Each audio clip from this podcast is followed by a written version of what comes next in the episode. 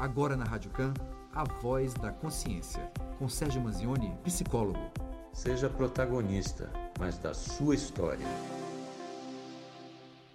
Bom dia, querido amigo, irmão Sérgio, que bom falar contigo. Bom dia, ouvintes. Bom dia, grande Bruno. Satisfação imensa aí estar com você hoje.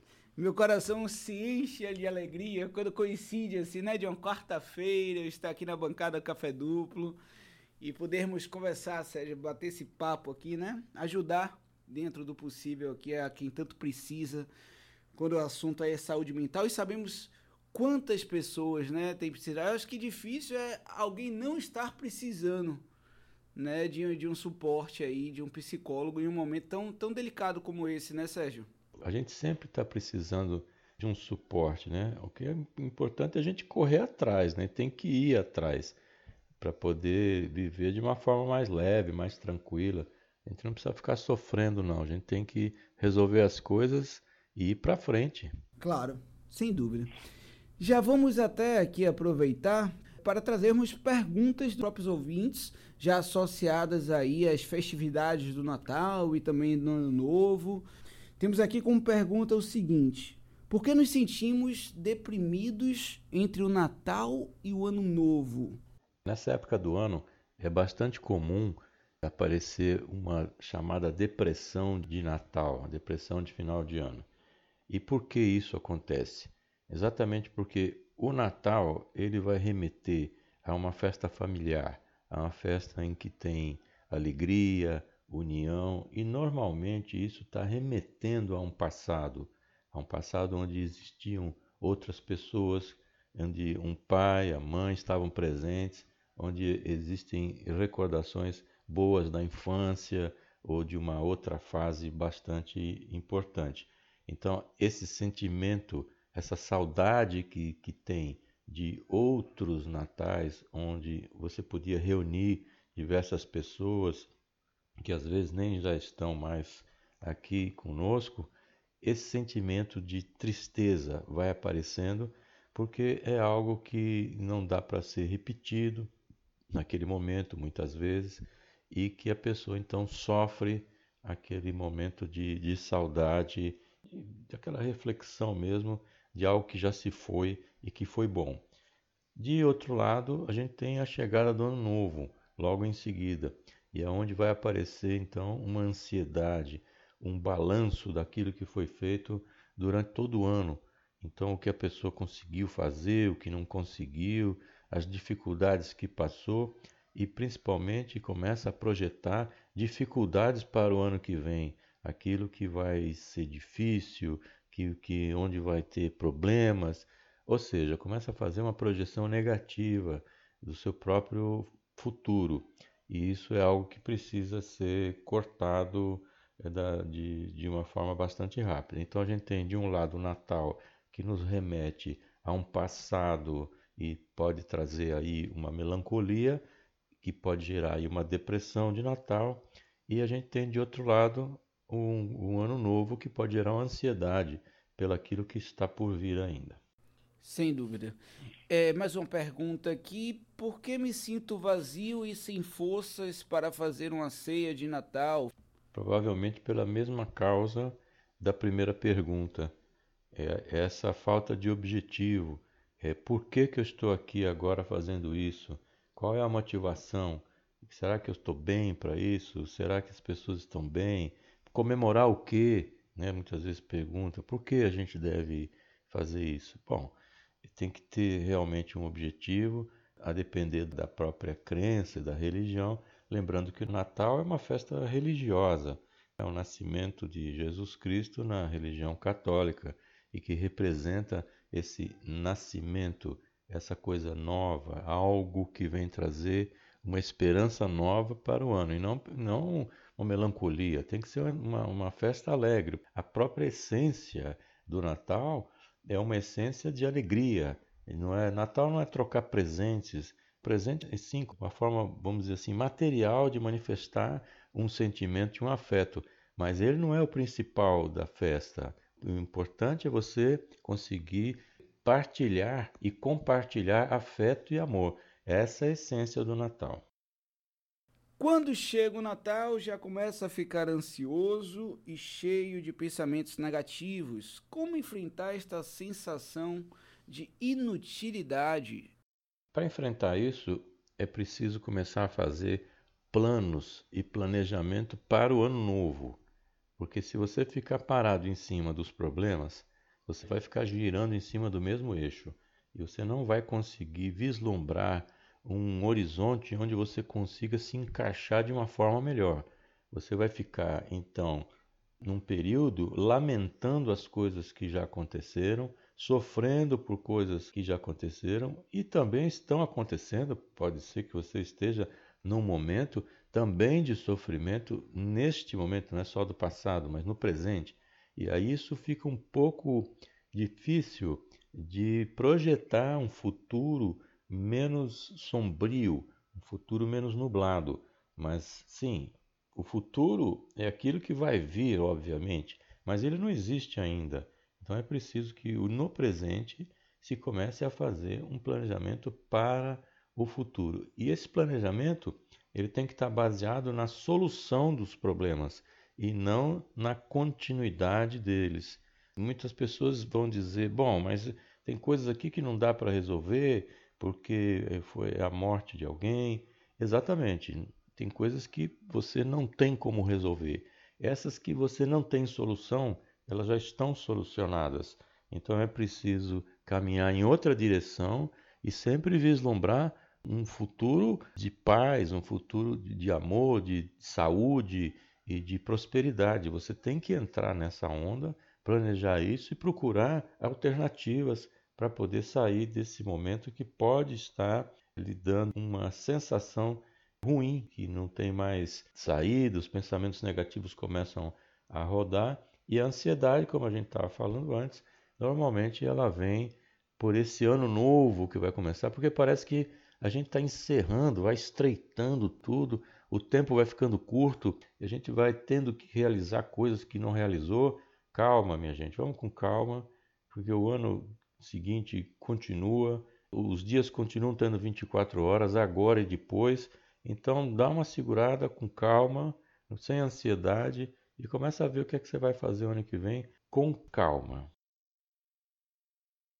Claro. Para quem acaba de chegar, o nosso bate-papo é com o querido psicólogo Sérgio Manzioni. Ele responde aí perguntas dos nossos ouvintes. Meu namorado está muito empolgado com Natal e também com Réveillon. Como é que eu digo a ele que eu não quero e que não vou sair nessas festas? Tenho medo que ele pense que eu sou maluca. Bom, a primeira pergunta é por que o ouvinte não quer sair nessas festas? O que é que está acontecendo? É, é por que não tem vontade de sair, não quer sair para os lugares onde ele está propondo ir? O que é que está acontecendo? Isso não ficou muito claro aqui. Então, o namorado está empolgado com Natal, Réveillon, quer dizer, uma pessoa que está querendo é, celebrar esse Natal, está querendo antecipar o Réveillon, ficar feliz. Ótimo. Por que não ir acompanhar essa situação? O que é que está acontecendo?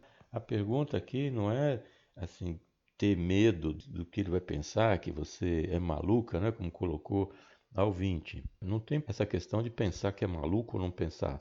É, é saber esclarecer o que é que está acontecendo. É por que você não está querendo ir nessas festas.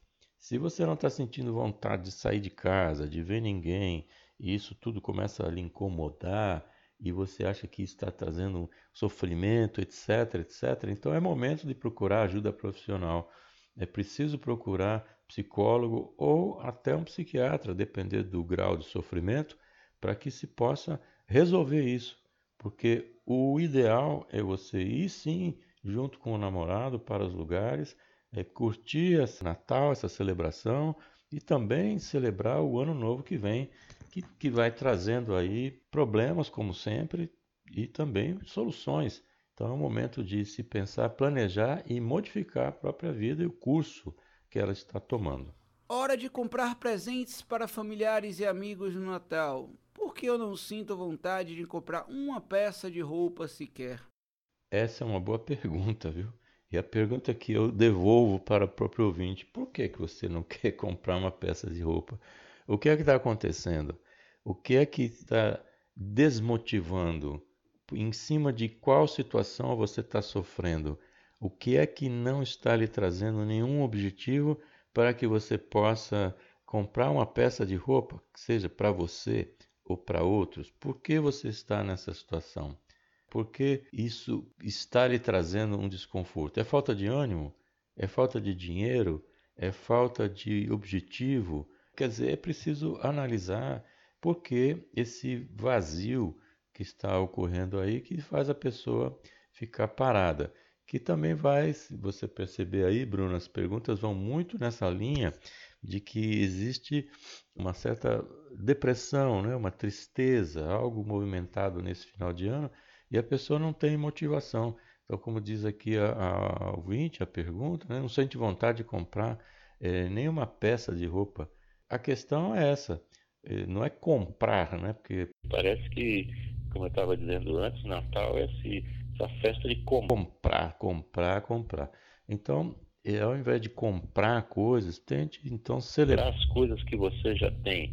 Tente valorizar aquilo que já foi conquistado e mesmo que você esteja numa situação é, ruim, e muita gente está numa situação ruim hoje em dia, que a situação econômica é, desfavorece um, um, movimento mais feliz, muita gente desempregada, é, e os que não estão desempregados estão com medo de perder o emprego, que gera uma sensação bem ruim.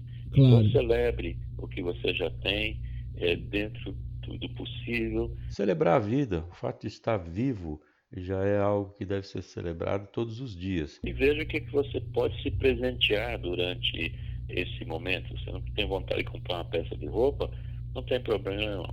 Se presenteie com algo que seja bom para você, algo que seja simples, até um passeio ali perto de sua casa, qualquer coisa simbólica que você possa dizer, bom, isso aqui está marcando o meu final de ano e marcando de forma feliz não é para marcar de forma triste, não. É para você dizer: bom, hoje estou aqui feliz, celebrando que estou viva. Claro. Sérgio Manzioni conversa com a gente agora, responde perguntas aqui dos ouvintes sobre a questão aí da saúde mental. Bom, a sétima e última pergunta: perdi familiares na pandemia. Este será o primeiro Natal sem eles. O que devo fazer para sair dessa tristeza profunda de perda? Essa é uma situação sendo vivenciada, sendo vivida por muita, muita gente. gente. Muita é, gente. Está falando aí. Mais de 600 mais... mil. E nós estamos falando aí 600 mil vidas, 600 mil projetos, 600 mil amores, 600 mil condições de trabalho, de familiares, etc. Então, tem muita gente vivendo essa situação, que é uma situação bem ruim Há famílias, então, que há mais de uma pessoa que faleceu em função do Covid-19, o que aumenta ainda mais essa tristeza profunda da perda, como foi colocado na, na pergunta.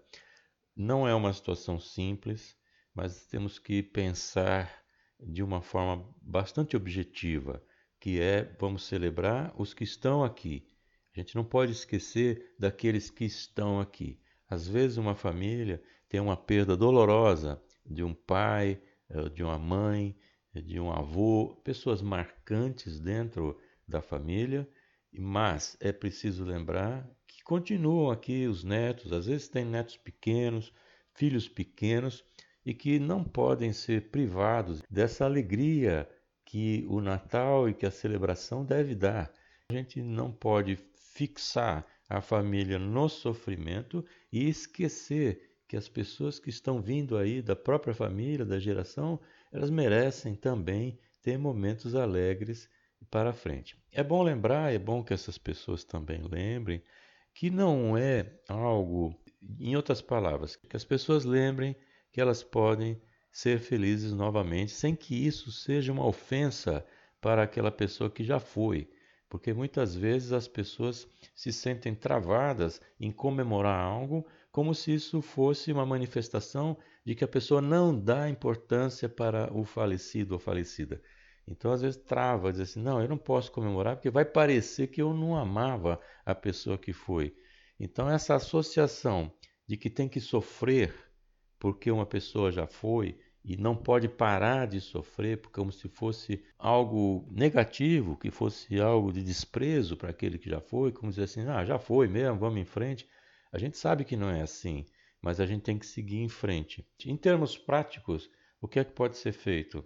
Antes da celebração do Natal, faça um pequeno ritual, faça um pequeno momento é, familiar em que vão ser lembradas as pessoas que já foram com muito carinho, muito respeito, com muito amor, fazendo uma celebração, comemorando e lembrando a importância dessas pessoas na família. Terminado esse ritual, fecha isso e se abre então a comemoração, a celebração da vida de algo novo e das pessoas que estão aí se, se amando, se abraçando e muitas vezes também essas perdas familiares fizeram com que, estão fazendo com que muitas famílias se unam, aqueles outros integrantes das famílias que perderam alguém acabam se unindo em torno da família em função dos que já se foram. Claro, eu acredito até que pode, pode ajudar, Sérgio, de pensar assim, quando pensar na pessoa que, né, que já nos deixou, assim, de como ela gostaria de nos ver nesse momento,